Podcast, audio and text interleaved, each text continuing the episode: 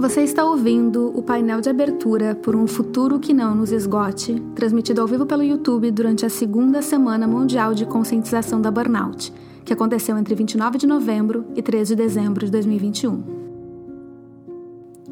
O propósito desse evento é o de ampliar a conscientização em relação à síndrome de burnout e combater o estigma que a envolve, além de intensificar a divulgação das suas causas, consequências e tratamentos. Os painéis estão divididos nos eixos temáticos saúde e bem-estar, cultura e sociedade, o papel das organizações e histórias da burnout. No time de painelistas, contamos com mais de 30 profissionais de saúde, gestão, cultura e pessoas que passaram ou estão passando pela burnout. A Semana Mundial de Conscientização da Burnout é um evento sem fins lucrativos e a participação é sempre gratuita. Esse conteúdo não substitui o acompanhamento adequado por um profissional de saúde qualificado. Ao ouvir os relatos, se você sentir que precisa de ajuda, entre em contato com um profissional. Incentivamos o consumo consciente de conteúdo. Assista quando puder, como puder, pelo tempo que puder. É muita coisa e a gente não espera que você vá dar conta de tudo no evento e na vida. Algumas falas podem ser complexas ou te trazer algum gatilho. Se você precisar de um tempo e respirar, tudo certo. Os painéis estarão aqui disponíveis sempre que você precisar ouvir. Esta semana tem o patrocínio do Zen Club, uma plataforma online de saúde emocional que conta com uma rede de especialistas como psicólogos, psicanalistas e terapeutas. Agradecemos também o apoio do Instituto Bem do Estar, uma organização sem fins lucrativos que visa promover a saúde da mente. Agora sim, pega uma bebidinha e aproveita o painel. É claramente algo muito significativo estar aqui, poder conversar falar um pouco antes de todos esses painéis. No ano passado, a gente foi direto para os conteúdos, eu sentia falta de um momento de abertura. Né, a gente tem na, na sexta-feira, no final do dia, às seis da tarde, horário de Brasília, a gente tem nosso painel de encerramento com a Roberta Caruzzi, Elo Regina e com a nossa parceira Isabela Camargo, que também é uma apoiadora do evento, que tá, é, tem ajudado muito a gente nos bastidores. E, e no ano passado a gente fez um painel de encerramento também, mas não teve um de abertura. E eu gosto muito de ter um momento de a gente abrir, entender a nossa intenção. E aí eu quero aproveitar para começar o nosso painel de abertura propondo um exercício de respiração para vocês. Porque a gente tem momentos em que são importantes e quando isso acontece, a gente precisa se colocar no aqui e agora, deixar o que quer que precisa vir e como a gente vai falar de estresse, a gente vai falar de burnout, a respiração é uma ferramenta gratuita que é, está disponível para ti 24 horas por dia, 7 dias por semana, e que pode te ajudar a ter uma certa regulação e a viver um pouquinho melhor. Então vamos lá? Então a gente começa, se tu já me assiste já faz tempo, já sabe como é que funciona, mas é sempre bom relembrar. A gente começa dando uma checadinha assim na nossa postura na cadeira, os ossinhos do bumbum bem no assento, e aí vai conferindo a tua postura, que ela esteja ereta, mas não muito rígida. Se precisar, rola os ombros para trás. E aí aos poucos começa a notar os sons que tem na tua volta.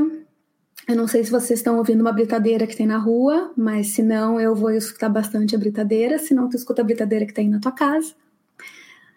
E aos poucos a gente começa prestando atenção nos sons mais óbvios e depois vai digerindo e vai passando a nossa atenção para os sons mais sutis que nos, que nos cercam. E aí, na próxima respiração, pode ir fechando os olhos se tu puder, ou mantenha o olhar fixo num ponto na tua frente. A gente começa prestando atenção no ritmo da respiração. Observa se é uma respiração que está mais ofegante, mais curta, rápida, ou se está profunda. Não tem certo ou errado, é só observar nesse momento. E aí, na próxima inalação, a gente vai fazer um exercício que é bem conhecido de quem já é da casa, o 4812, e é conhecido porque ele é bom. A gente inala pelo nariz, contando até quatro. Mantém os pulmões cheios, contando até oito. Sete, oito. E exala pela boca, contando até doze.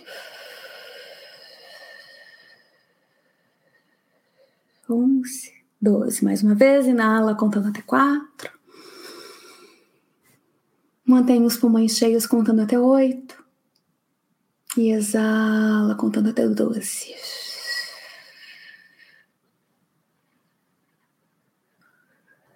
Mais dois ciclos, inala até 4. Mantém até 8. E exala até 12.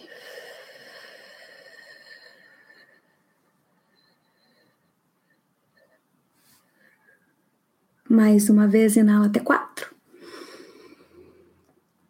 Mantém até oito. E exala até doze.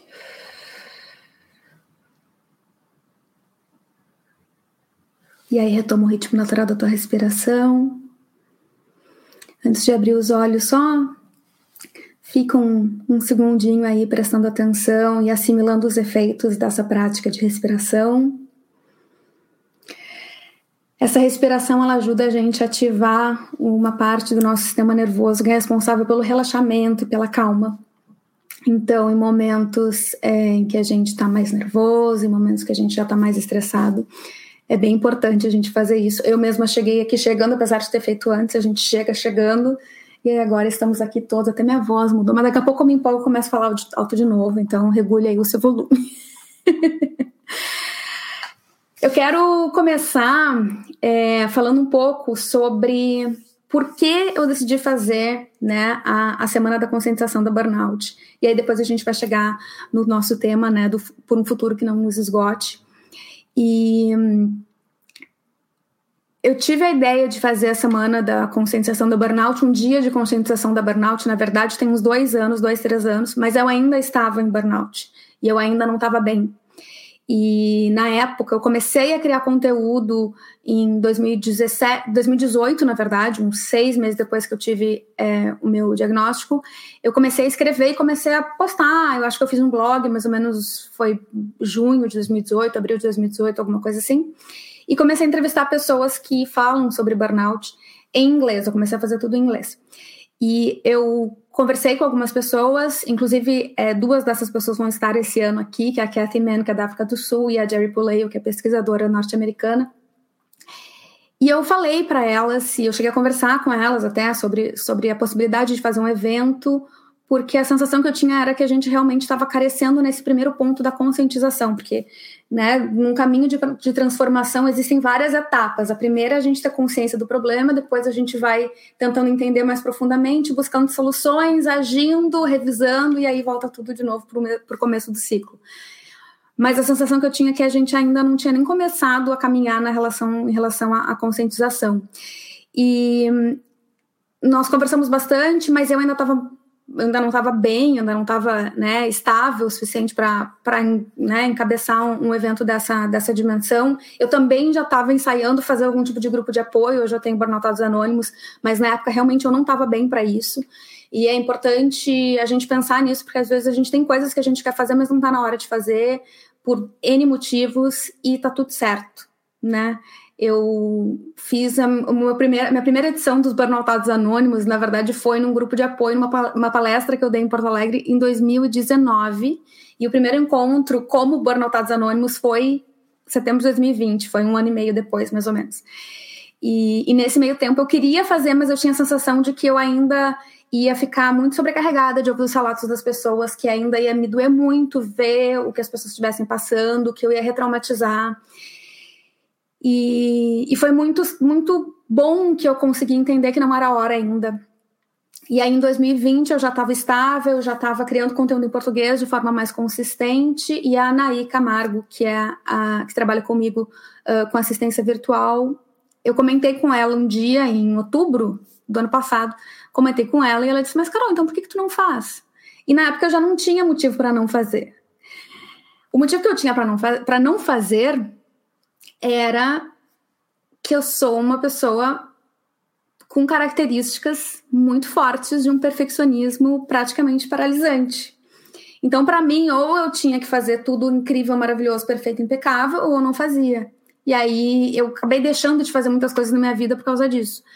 O meu livro Minhas Páginas Matinais, que está aqui atrás, ele foi um primeiro esforço público, mais, mais público, assim, de me autorizar a colocar alguma coisa no mundo que não, não que o livro não estivesse num nível é, de que para mim fosse bom, porque até chegar no momento da publicação eu, entendo, eu entendi que estava bom o suficiente, mas de eu pegar coisas que eu escrevi sem a, a, a missão, a intenção de fazer isso público, e isso acaba dando para a gente uma liberdade que quando a gente acaba fechando em ah, a gente vai eu vou apresentar, isso vai se tornar tal coisa, a gente acaba colocando um peso nas coisas.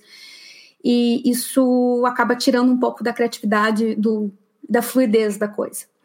É, e aí eu fiquei meio preocupada, assim, de será que eu vou conseguir? Será que eu vou dar conta? Vai ser um evento muito grande. E aí, ano passado, acho que teve uns oito ou dez painéis. Esse ano são 21.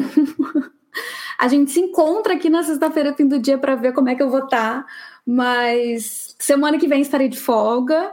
E eu acho que nesses, nesses últimos tempos eu aprendi tanto, e o processo de produção desse evento tem sido um aprendizado tão grande para mim, porque todos os dias, durante o processo de organizar esse evento, todos os dias é uma renegociação entre o que eu gostaria que fosse e o que é. E a gente, quando está em processo de terapia ou quando está em processo de recuperação, a gente vai entendendo de uma forma intelectual e vai entendendo de uma forma conceitual várias coisas que a gente não pode ser tão eh, não pode ser tão perfeccionista que a gente não pode ficar se, pegando tanto se cobrar tanto. Mas no fim das contas a Isabela Mitter, Mitterer que é psicóloga ela fala que né é, a terapia é treino e a vida é o jogo e jogo é jogo treino é treino e é só quando a gente está realmente se confrontando com as coisas da vida que a gente vai ver o quanto que os aprendizados estão acontecendo ou não e a gente vai conseguir amadurecer esses aprendizados dentro de um cenário real e não dentro do que a gente está imaginando que vai ser. É muito importante esse processo do cuidado inicial. A gente vai falar aqui durante os próximos dias sobre as etapas do burnout, a gente vai falar sobre causas, sobre abordagens terapêuticas. Existe muito tema e muita coisa para a gente falar aqui, mas uma coisa que é muito importante e que eu tenho aprendido é esperar e aceitar o tempo das coisas. A gente vive numa realidade que externamente a nós se tornou muito artificial. Vocês não conseguem ver, mas onde eu moro já é de noite. E vocês não conseguem nem fazer ideia, porque eu tenho um conjunto de lâmpadas aqui que dá para iluminar um vilarejo praticamente para conseguir, é, para vocês terem alguma nitidez no meu rosto. Eu estou falando com pessoas em outros países, eu estou a 10 mil quilômetros de distância do Brasil. Eu posto alguma coisa nas minhas redes sociais e em dois minutos já tem 10 pessoas que curtiram. A gente manda um e-mail, a gente manda uma mensagem no WhatsApp a gente já vê que a pessoa está online e já vê o risquinho azul, já vê o não sei o quê. E isso acaba criando na gente uma sensação artificial de que as coisas são rápidas. E aí, dentro do nosso contexto de trabalho, a gente acaba perdurando e perpetuando essa noção de que as coisas precisam ser rápidas. Só que quando a gente sai das nossas luzes artificiais, a gente sai dessa nossa forma de enxergar o mundo a partir de gratificação instantânea, que é quando a gente faz e já vem um, um, retorno em questão de microsegundos, a gente vê que a natureza ela não funciona em microsegundos. Ou melhor, ela funciona em microsegundos, mas em processos muito menores. E aí eu acho que a gente precisa começar a aprender de novo que ritmo é esse que a gente quer. Amanhã vai ter um painel com a Cibele, uh, com a Cibele Castro e com a Ana Paula Fragoso. As duas são, uh, na minha opinião, as embaixadoras do movimento Slow no Brasil. A Cibele fala do ponto de vista da saúde e a Ana Paula fala do ponto de vista de negócios e de marketing a Isabela Camargo, que vai mediar esse painel, e, ela vai e elas vão falar sobre que ritmo é esse e como é que a gente consegue não entrar nessa aceleração que parece que é tão imponente na gente. Eu entendo que existam momentos na vida em que a gente vai acelerar. Assim como a gente está num carro, a gente vai ter um momento da estrada em que a gente freia, um momento da estrada que a gente acelera, um momento da estrada que a gente para, um momento da estrada que a gente dá uma ré. E por algum motivo, nos nossos dias, parece às vezes que a gente só tem uma direção e que a gente tem que estar sempre acelerando. E que sempre tem que ser melhor do que antes, e sempre tem que ser melhor do que ontem, sempre tem que ser mais do que, do que hum, o, o que veio antes. Isso é muito artificial e a gente está começando a ver quais são as consequências disso. A nossa atenção tem sido cada vez mais disputada. Eu quis fazer esse evento no YouTube porque ele tem uma forma de, de transmitir que tu pode colocar na tua televisão, tu pode é, assistir depois, tu pode guardar e a vida útil do conteúdo ela dura muito mais do que no Instagram da vida ou em outra rede social que daqui a pouco o próprio LinkedIn que é uma rede profissional é, se tu postou alguma coisa há mais de três dias já virou o papel de enrolar peixe que era o jornal o diário e aqui, neste ambiente, as coisas têm uma vida útil maior e me interessa mais hoje em dia saber das coisas que têm uma vida útil maior. Assim como me interessa mais ouvir conversas que têm uma duração maior. Eu assisti um ensaio de duas horas e meia sobre um filme de uma hora e meia e eu fiz isso com o meu tempo.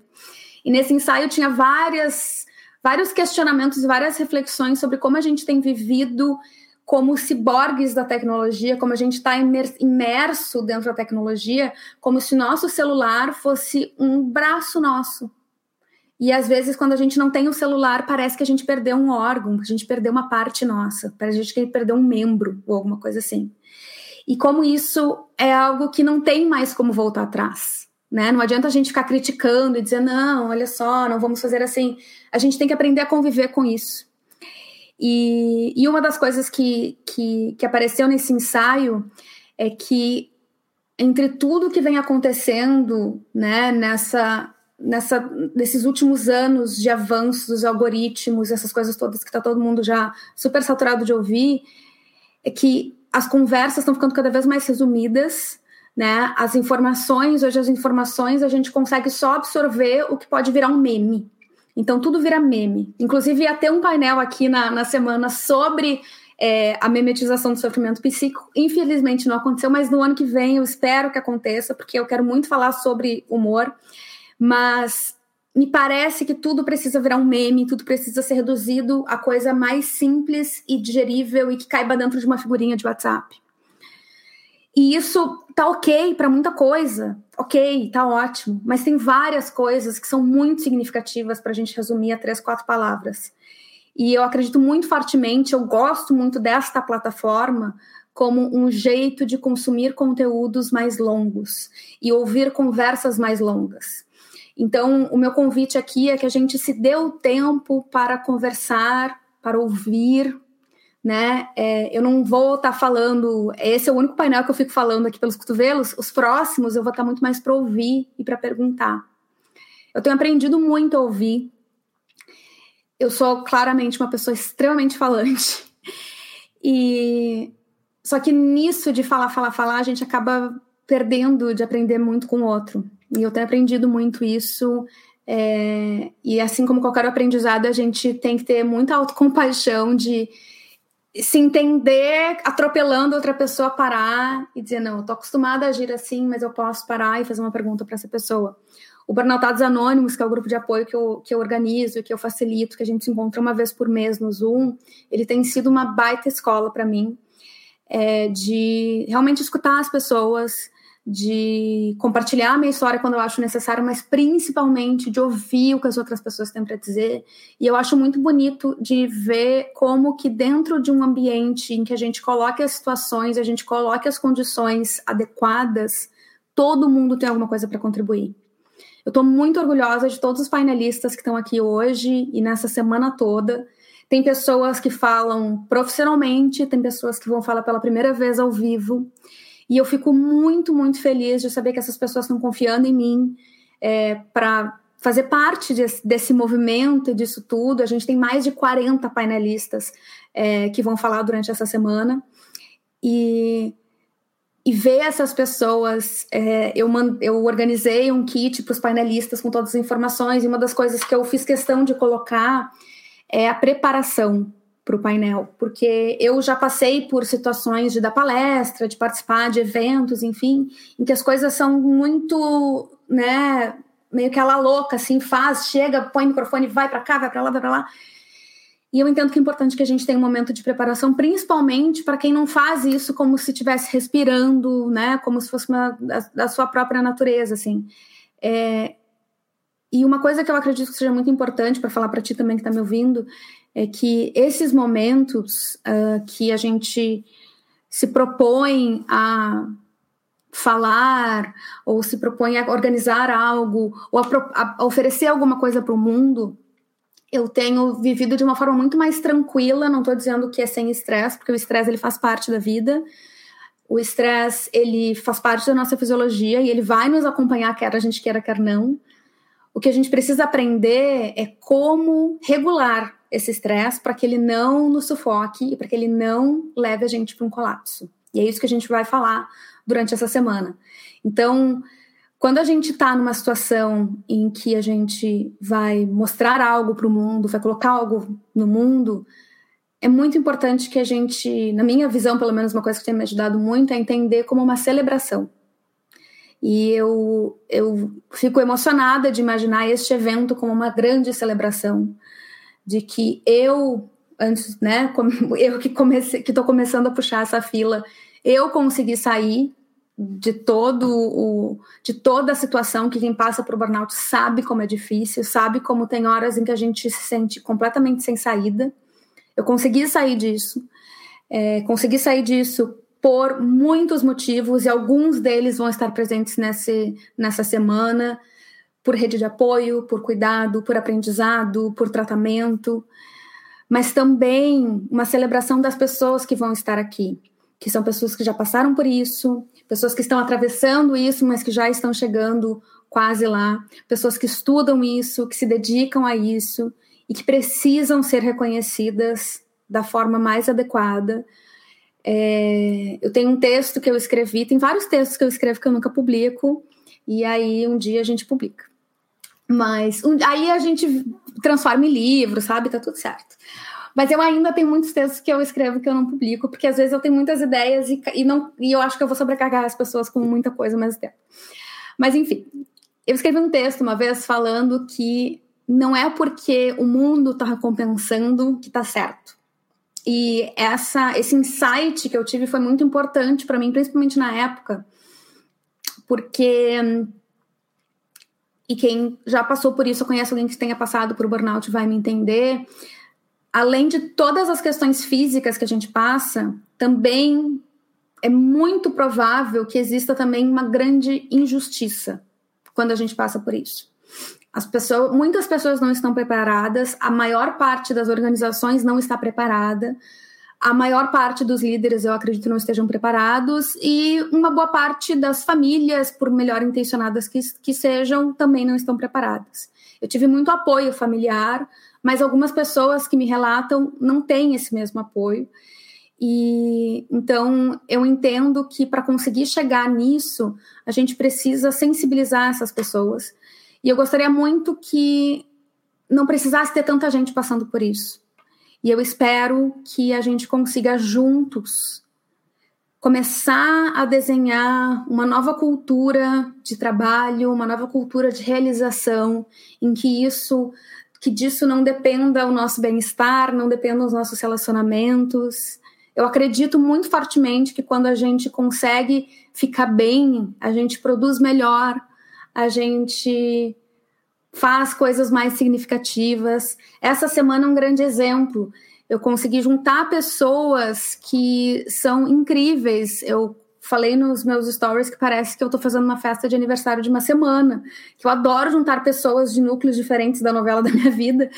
E eu vou colocar, e vai ter pessoas diferentes é, em cada um dos painéis, e isso é incrível, e não tem dinheiro no mundo que pague isso. Então,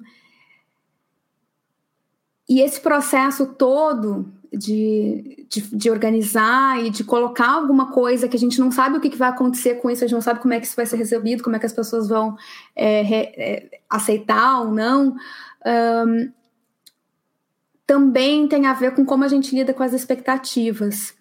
É, uma das, uma, um dos conceitos mais uh, importantes da, do, do conceito clínico que o Freudenberger desenvolveu lá sobre burnout, lá na psicanálise nos anos 80, 70 e 80, é o conceito da expectativa, que é a gente tem de um lado a identidade, de outro lado a expectativa. A identidade diz respeito a que tipo de pessoa eu acredito que eu preciso ser para me dar bem nesta situação, para ser bem sucedido dentro do que tu acredita, o que tu aprendeu que é ser bem sucedido.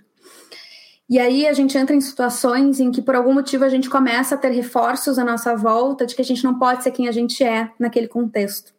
Então, bem devagarinho a gente vai tirando, a gente vai desconectando partes nossas e vai tirando, não, mas esse jeito de falar que eu não posso usar aqui, essa gargalhada que eu não posso usar aqui, esse essa pontuação de e-mail aqui eu não posso usar. Um dia depois do outro, não é algo que vem assim como o, né, o próprio burnout, ele não acontece de um dia para o outro. Ele acontece um pouquinho a cada dia por muito tempo, até que um dia a gente olha para trás e pensa como é que eu não me dei conta antes. E a gente se perde da gente também dessa mesma forma. Em algum momento a gente se dá conta que a gente tá tão distante quem a gente começou a ser, o papel que a gente começou a desempenhar, começou a se tornar tão distante de quem a gente é de verdade, que parece que fica incomunicável quem a gente apresenta para o mundo e quem a gente realmente é. O nosso trabalho de vida é conseguir conciliar quem a gente acredita que o mundo espera que a gente seja, porque isso sempre vai existir. Mas a gente precisa ter um certo, uma certa negociação que acontece todos os dias entre quem eu acho que o mundo precisa, quem eu acho que o mundo acha que eu preciso ser e quem eu quero ser de verdade. Quais são as formas que a gente pode colocar isso na nossa vida? E o outro conceito é da expectativa, que é eu começo algo achando que vai gerar um resultado XPTO. Eu começo algo fazendo, tendo uma expectativa que é irrealizável. Eu começo um evento querendo 10 mil inscritos, eu começo um Instagram querendo 10 mil seguidores, eu começo um negócio querendo não sei quantos números, 6 em 7, 7 em 8, não sei o quê. Eu começo um trabalho querendo virar diretor em dois anos essas expectativas descoladas da realidade e que a gente acaba tendo por N motivos, é, e muitas vezes porque a gente acaba recebendo uma narrativa de que se você quer, você consegue, tudo depende de você, e a gente vai ter várias críticas sociais a por que, que, a, por que, que a nossa sociedade está fazendo com que a gente se esgote tanto, é, acabam gerando na gente uma frustração tão grande, tão grande, que é óbvio que eventualmente a gente vai colapsar, porque a gente está se dando inteiramente para algo, deixando de ser quem a gente é, esperando algo que nunca vai chegar. Então, esse processo é um processo que leva uma vida inteira. Eu gostaria de dizer para vocês, faz meia dúzia de sessões e aí vai ficar tudo certo, mas realmente quem está aqui, quem está assistindo, seja no ao vivo, seja na gravação, que eu vou dar uma olhadinha no, no chat daqui a pouquinho para responder, quem já passou por isso sabe, é um trabalho de uma vida inteira. A gente entra e a gente não sai. A gente melhora, a gente fica bem, a gente fica muito melhor do que estava antes. Eu hoje me considero uma pessoa infinitamente mais feliz do que em qualquer outro momento da minha vida. Mas eu preciso ter muita atenção. Oi, como você tá? A gente já volta pro episódio. Esse intervalinho é para te lembrar de fazer uma pausa, respirar bem fundo. Se você está ouvindo enquanto faz outras coisas, dá uma paradinha. Se puder, feche os olhos rapidão, a não ser que você esteja dirigindo, né? Vem comigo. Inspira bem fundo. Sente o ar entrando e o oxigênio navegando pelo corpo inteiro. Segura o ar nos pulmões. Inspira pela boca, bem devagarinho, até sair todo o ar. Você pode repetir essa respiração sempre que notar que o teu sistema ficou meio nervoso. Se quiser, continue inspirando e respirando bem profundamente enquanto eu te dou mais um recadinho. Existe um exercício chamado Morning Pages, páginas matinais, popularizado pela escritora e roteirista Julia Cameron. A tarefa é simples, mas não é muito fácil. Todas as manhãs você senta, escreve pelo menos três páginas da forma que surgir, sem julgamentos. Sentar para escrever todas as manhãs, ok, várias manhãs, durante os dias mais sombrios do meu quadro de burnout e depressão, me transformou. Me trouxe uma segurança, uma clareza e uma liberdade criativa que eu nunca tinha experimentado antes. Escrever tornou-se uma das minhas terapias. É um exercício que eu recomendo de coração, e foi através desse exercício que eu cheguei no meu primeiro livro de crônicas, Minhas Páginas Matinais Crônicas da Síndrome de Burnout, à venda em inglês e em português. Para ler um trecho do livro grátis e encomendar sua cópia, acesse minhaspaginasmatinais.com.br. Se você está curtindo esse podcast, compartilhe nos teus stories marcando Carol Milters, que sou eu, ou manda para alguém que pode gostar de ouvir também. Pronto, dá mais uma respirada bem profunda, reabastece a bebidinha e bora voltar para o episódio. E no na minha opinião, o que a gente leva da burnout pela vida fora é tão bom, na verdade, porque é a gente aprender a se cuidar. A gente entender que o cuidado também é trabalho. Algumas teorias sociais dividem dois tipos de trabalho. Que a gente tem um tipo de trabalho que é o trabalho produtivo, que gera bens, mercadorias, produtos, coisas que viram dinheiro depois e o trabalho reprodutivo. E a meta, né, o objetivo do trabalho reprodutivo é a sustentação da vida. E quando a gente compara o trabalho produtivo e o trabalho reprodutivo, a gente vê que tem muito trabalho produtivo que não faz o menor sentido. Preencher planilha, carimbar documento, umas coisas que é, uma parte do nosso tempo que às vezes é só refazendo uma coisa que a gente não sabe nem por que a gente está fazendo aquilo, aquele aspone. E isso é muito bem recompensado. E aí, por outro lado, a gente tem um trabalho reprodutivo que é fundamental, essencial, que é criar uma criança, educar uma pessoa, cuidar da vida dessa pessoa, estar do lado de alguém, estar num hospital dando banho em uma pessoa que está em atendimento. E essas pessoas não têm o mesmo nível de reconhecimento e não têm o mesmo nível de remuneração, de qualificação, de status, do que muita gente que às vezes, quando tu for chegar na raiz do, tá, mas o que que tu faz? A gente pensa, mas para que, que serve isso que essa pessoa faz mesmo? eu mesma, eu fazia algo que era um.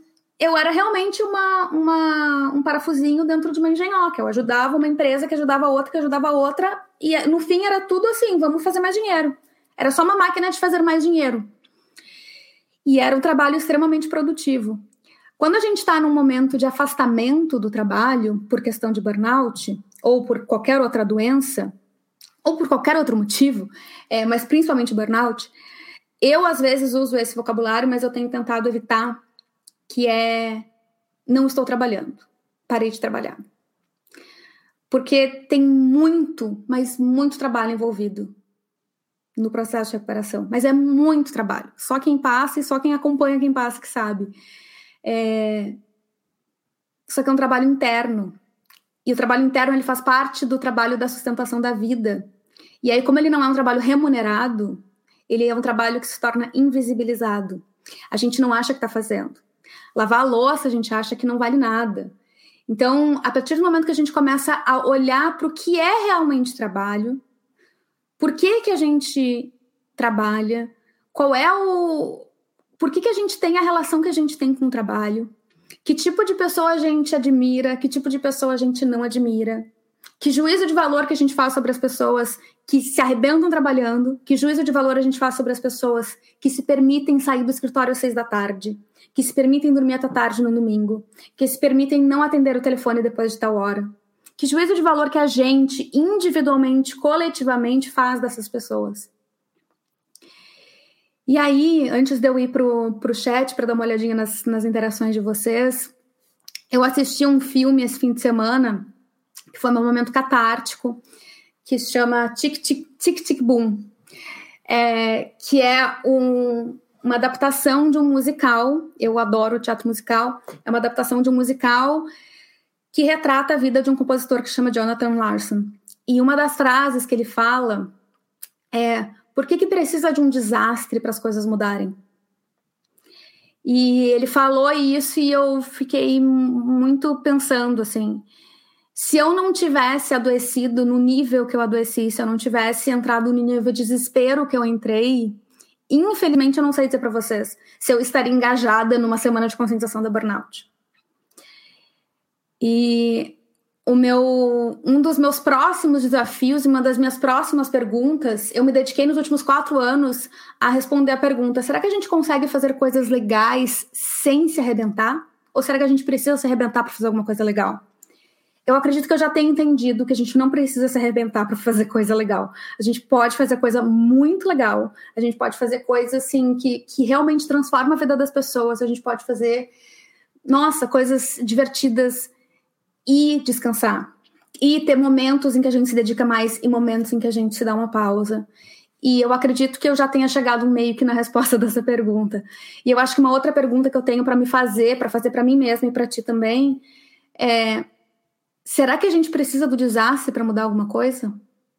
Será que uma empresa precisa que toda a sua equipe saia de licença ao mesmo tempo para rever o seu ambiente?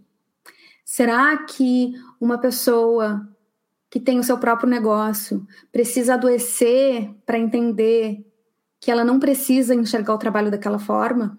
Será que as pessoas que têm menos oportunidade precisam realmente adoecer para que a gente consiga ver que as coisas são muito injustas? Obviamente eu não tenho uma resposta e eu aceito as respostas de vocês, mas é, fica essa reflexão. E eu estava conversando com a Eliane Jibikoski, que é instrutora de yoga, é mestre em reabilitação. Ela vai fazer, ela vai conduzir uma prática de yoga na quarta-feira. E a gente fez uma prática de yoga hoje de manhã. A semana passada eu fiz alguns dias com ela, que foi o que salvou minha saúde mental durante um período mais agitado de trabalho. E, e aí ela me falou que ela lembra muito de uma coisa que eu falei que é sobre a gente valorizar o que a gente tem. Numa reunião dos Burnoutados Anônimos, foi esse ano, eu acredito, eu escutei várias pessoas, e é muito legal, o, o grupo é, é muito especial para mim. E uma das coisas que, que, que eu acho mais interessante é que cada encontro tem uma tônica diferente, a gente acaba indo para algum caminho diferente, um tema específico. E teve um dos encontros que várias pessoas, era meio que uma coincidência, entre aspas, assim, que várias pessoas estavam muito angustiadas com a, a situação de é, eu, não, eu não consigo mais me ver neste trabalho, neste ambiente, mas eu não sei o que, que eu posso fazer. Se eu não fizer isso aqui, eu não tenho nenhuma opção. E, e aí eu me lembrei do que a Eliane me falou hoje e, e dessa conversa no grupo, porque me veio uma imagem que eu quero compartilhar com vocês aqui também, que é eu ouvia essas pessoas falando e eu tinha a sensação, uma imagem de alguém sentando num tesouro e olhando somente para uma árvore que parou de dar fruto e que já secou. E aí essa pessoa, ela tá só olhando para a árvore que já secou e ela não tá olhando para o tesouro que ela tem. Eu durante muito tempo fiquei só pensando no que eu não tinha, no que eu não era, no que eu não conseguia no que, que eu ainda precisava desenvolver, no que, que eu ainda tinha que fazer, o que, que eu tinha que. E chegou uma hora que eu me dei conta que eu já tinha o suficiente, que eu já era o suficiente, que eu já, sab... já sabia o suficiente, que eu já fazia o suficiente para este momento. A gente vive numa cultura que está sempre querendo fazer a gente achar que a gente tem pouco, que a gente não tem o suficiente, que a gente precisa comprar mais, que a gente precisa ter mais, que a gente precisa ser mais é um modelo de exploração que acaba respingando em todas as pessoas e tem respingado em áreas da sociedade há muito mais tempo, muito mais séculos do que existe o nome burnout, até o esgotamento dessas pessoas, desses recursos, desses produtos. Quando a gente fala sobre burnout, a gente fala sobre uma exploração de um ser humano inteiramente até o seu esgotamento. E é muito importante que a gente pare e reflita sobre esse acontecimento, esse fenômeno, que é a gente pegar algo e explorar aquilo até o esgotamento. A gente não pode se explorar até o esgotamento. Eu conversei com uma, uma pessoa que era da minha equipe há um, um ano, dois atrás. Ela, inclusive, participou de alguns burnoutados anônimos porque ela teve um burnout logo depois de sair da empresa. E ela me disse, me, me deu vários exemplos de como eu acelerava toda a equipe. Eu era uma gestora que estava querendo que todo mundo tivesse sempre ligado e não parasse. E aí eu me dei conta e eu disse para ela: eu fui vítima da patrola que eu mesma construí. E hoje que eu tenho meu próprio negócio, que eu sou uma pessoa autônoma, eu muitas vezes acabo criando umas patrolas que quase me atropelam. A forma da gente trabalhar hoje foi a gente que construiu. Foi, né, não foi exatamente a gente que está aqui nesse painel, não tá, que está assistindo, mas foi a gente, gente, foi pessoas que construiu. Então, se foi gente que construiu, então a gente também pode reconstruir isso. A gente não pode deixar mais essa patrola nos atropelar desse jeito. Não dá. Vamos ver. Vários comentários. Boa tarde. Olá, Camila, que saudade. Renê, o lugar de sentir. Amanhã tem painel do burnout dos professores. Que iniciativa incrível, como as pessoas têm acesso a esse conteúdo. Que lindos vocês todos! Seu N, meu pai, minha mãe, minha irmã, minha família aqui em peso. Obrigada, amo vocês. O ruim é ter que enfrentar a falta de preparo no ambiente corporativo, por cada detalhe importante. O nosso próximo painel é um painel com histórias de pessoas que enfrentaram e estão enfrentando o burnout. E logo depois a gente tem um painel com a Lídia Costa, que é uma das maiores figuras no Brasil sobre liderança. Ela foi minha mentora no ano passado e eu admiro muito o trabalho que ela está fazendo. Ela está trazendo compaixão e inteligência emocional de um jeito que eu acredito muito que se tem alguém que pode fazer alguma coisa pelas lideranças desse país, é ela. Ela escreveu um livro chamado Líder Humano Gera Resultado, que ela lançou semana passada ou retrasada e ela vai estar tá aqui falando sobre compaixão. E é daqueles painéis de, de mandar para o chefe, bem na surdina, assim, senhora, olha, olha, dá uma olhadinha nesse conceito.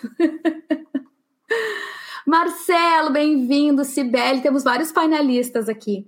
Você falou uma verdade, Carol. As pessoas à nossa volta acham que não estamos fazendo nada, que se não estamos dentro do escritório, não estamos trabalhando, mas estamos e muito, porém é interno. O trabalho que uma pessoa, trabalho interno que uma pessoa que está com burnout precisa, é obrigada a fazer, porque senão o corpo não vai voltar. Esse trabalho interno é um trabalho que algumas pessoas durante uma vida inteira não passam. E aí, às vezes é difícil de entender por causa disso.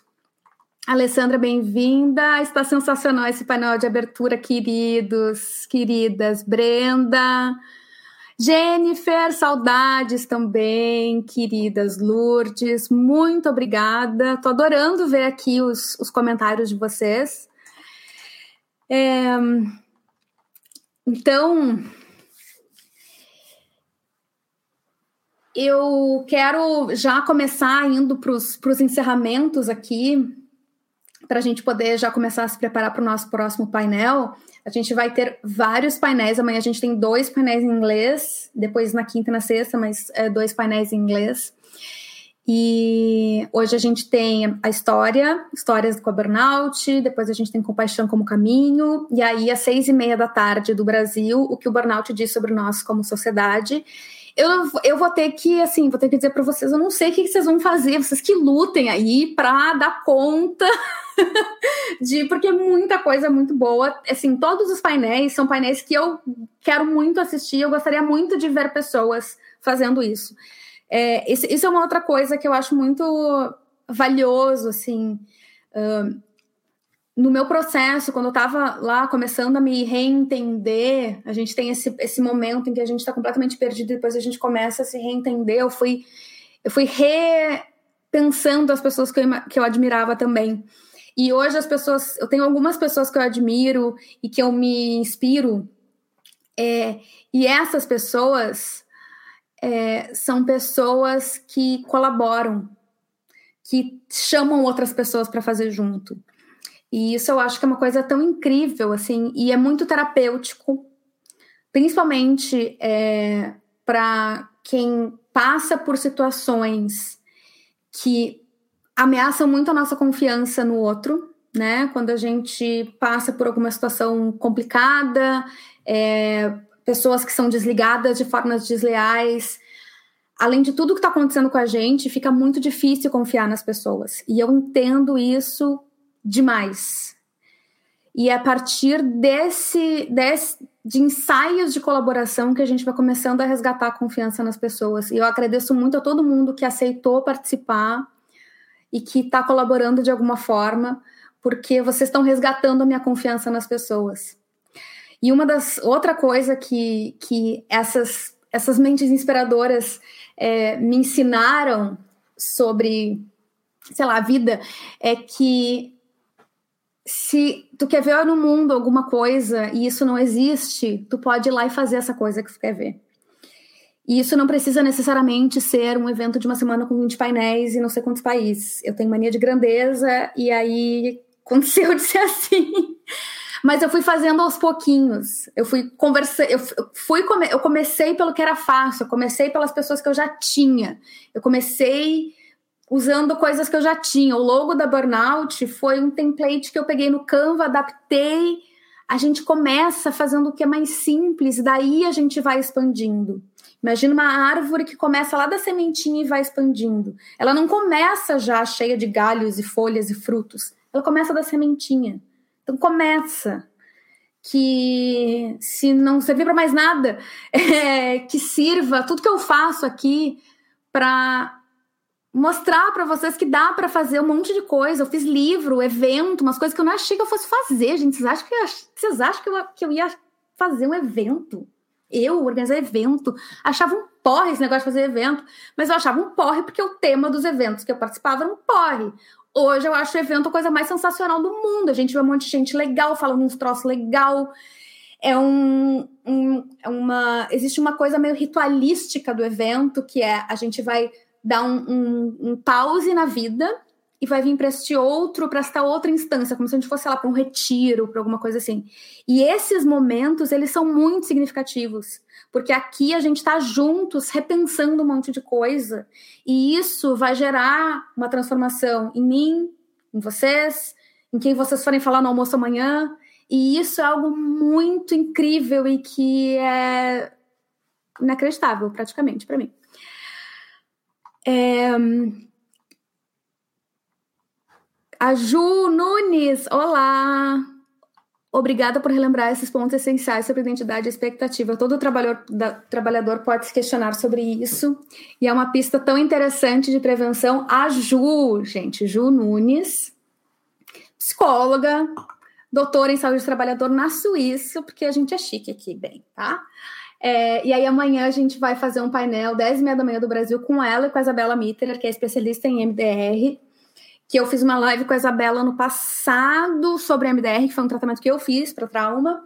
E aí a gente vai falar sobre abordagens terapêuticas para síndrome de burnout.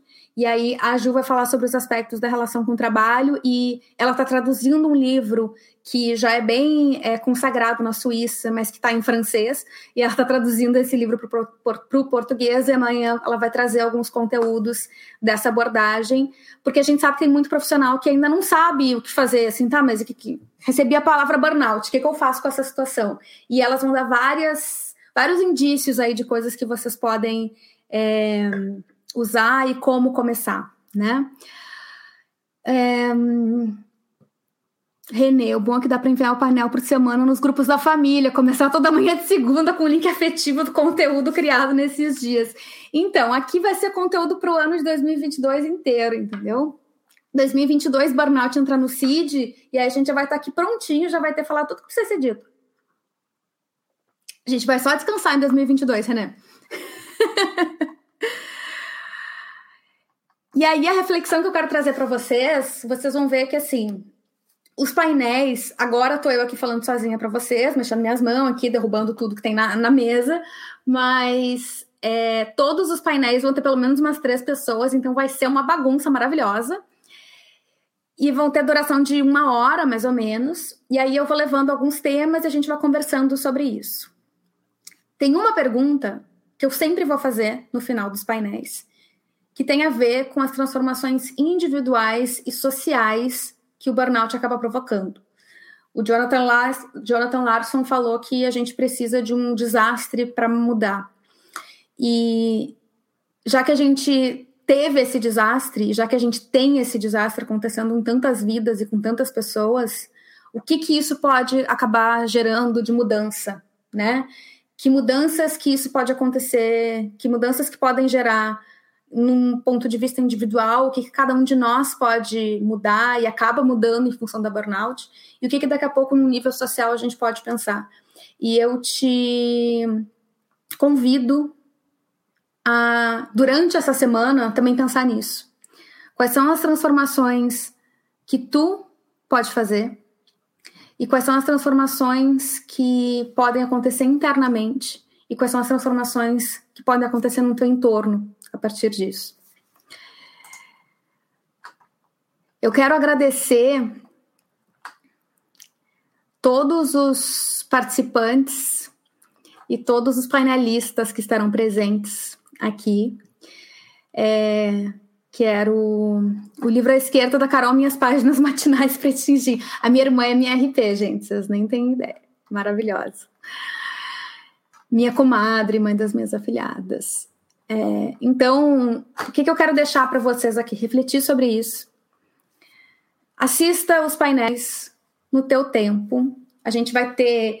Tem um painel só que vai ser na quarta-feira, que eu ainda estou para confirmar, eu acho que vai rolar, que vai ser depois do painel com o Marcelo Vale e a Camila Magalhães, que vai ter um intervalo de, sei lá, 15 minutos. Fora isso, todos os, todos os painéis têm pelo menos uma hora de intervalo entre um e o outro, porque a gente precisa de tempo de descanso. Essa semana vai ser muito acima da média para mim em termos de carga de trabalho, mas eu já me preparei, eu estou com o sono em ordem, estou me cuidando, estou fazendo esses, esses, esses breaks, esses intervalos entre uma coisa e outra. E eu fiz feijão essa semana, o que significa que, vou passar, que a gente vai passar a semana inteira comendo feijão, então não precisa se preocupar em fazer comida. É, então a gente vai a gente vai acomodando as coisas para que funcione. Quero agradecer todas os, todos os painelistas e quero agradecer, em primeiro lugar, a Isabela Camargo, que foi a primeira pessoa falante de português para quem eu falei sobre a semana da burnout, talvez a primeira, primeira pessoa no mundo de quem eu falei da, da semana da burnout. Lá em 2018, eu fui, tentei, eu joguei um verde para ela, assim, é, mandei no Instagram uma mensagem, disse, olha só, pensei em fazer tal coisa, eu crio conteúdo em inglês sobre burnout, eu tinha um outro perfil, enfim, que eu, que eu escrevi em inglês. O que, que tu acha? E ela mandou, conte comigo. E para mim aquilo significou muito. E às vezes a gente ter um, um alguém que simplesmente acredite no que a gente faz faz uma diferença imensa. E eu serei sempre grata a ela por todo o apoio. No ano passado, ela me entrevistou em julho e foi muito simbólico para mim ter, ter, sido entrevistada por ela. Ela está apoiando imensamente esse evento esse ano.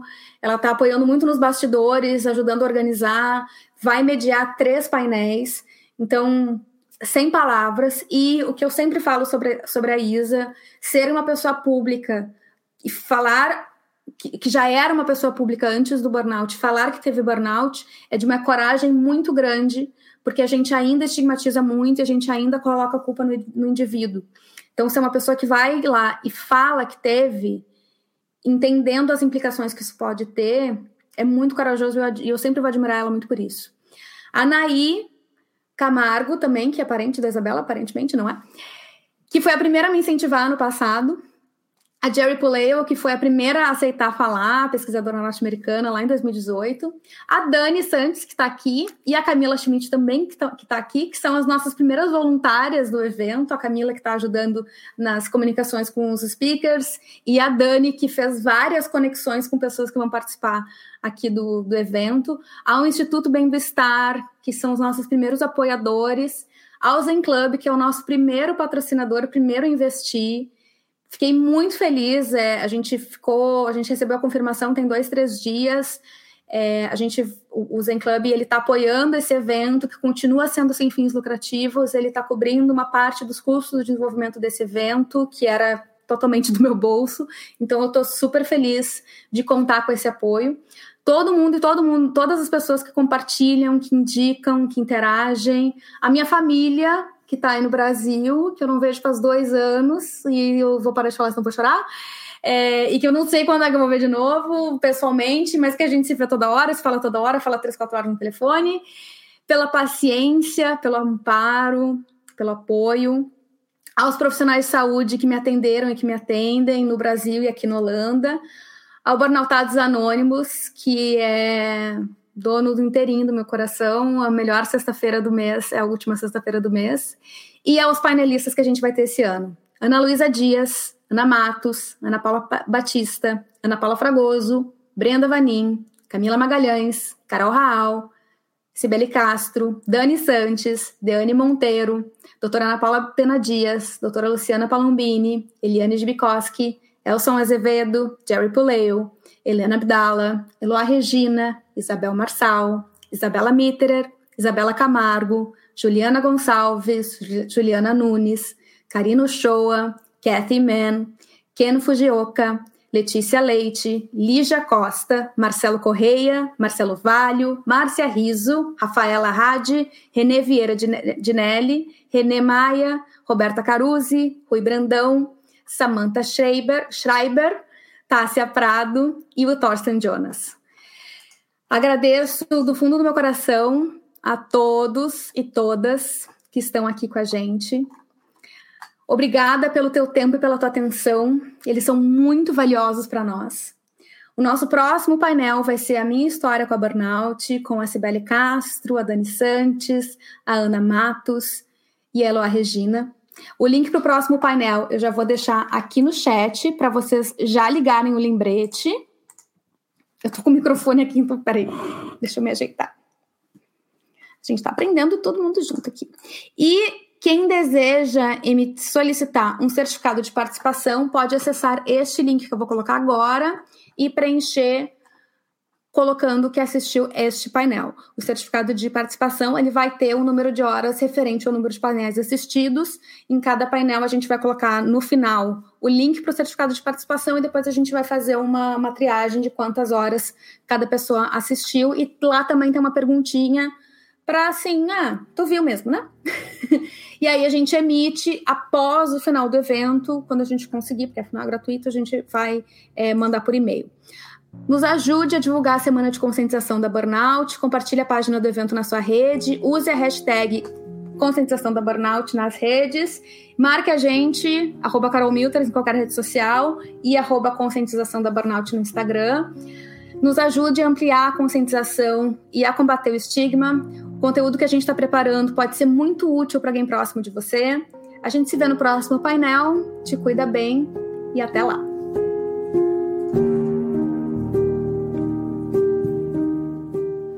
Obrigada por ouvir esse painel da segunda Semana Mundial de Conscientização da Burnout. Se o conteúdo te ajudou de alguma forma, compartilhe na sua rede e deixe uma avaliação onde você estiver ouvindo. Os demais painéis estão sendo disponibilizados quinzenalmente às segundas-feiras, às 8h30 da manhã, horário de Brasília. Siga o podcast Semana Mundial de Conscientização da Burnout para receber os próximos episódios. O evento teve o patrocínio do Zen Club, uma plataforma online de saúde emocional que conta com uma rede de especialistas com psicólogos, psicanalistas e terapeutas. Ouça o Zencast, o podcast do Zen Club, apresentado por Isabela Camargo, que traz toda semana um convidado diferente para conversas que vão te inspirar e fazer refletir sobre a sua saúde mental. Agradecemos também o apoio do Instituto Bem do Estar, organização sem fins lucrativos e que visa promover a saúde da mente.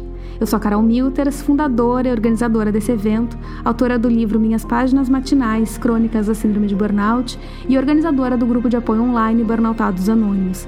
Eu falo, estudo e escrevo sobre a síndrome de burnout, workaholismo e cultura do trabalho desde 2018, quando ainda me recuperava da síndrome. Em carolmilters.com você encontra mais informações sobre o evento, além de textos escritos por mim, uma autoavaliação para sondar os seus níveis de estresse e informações sobre livros, cursos e outros eventos. Você também pode me contatar por e-mail escrevendo para hello, H-E-L-L-O, arroba carolmilters.com. Meu muitíssimo obrigada a quem vem nos apoiando de tantas formas em todos os cantos do mundo. Te cuida bem e até o próximo episódio.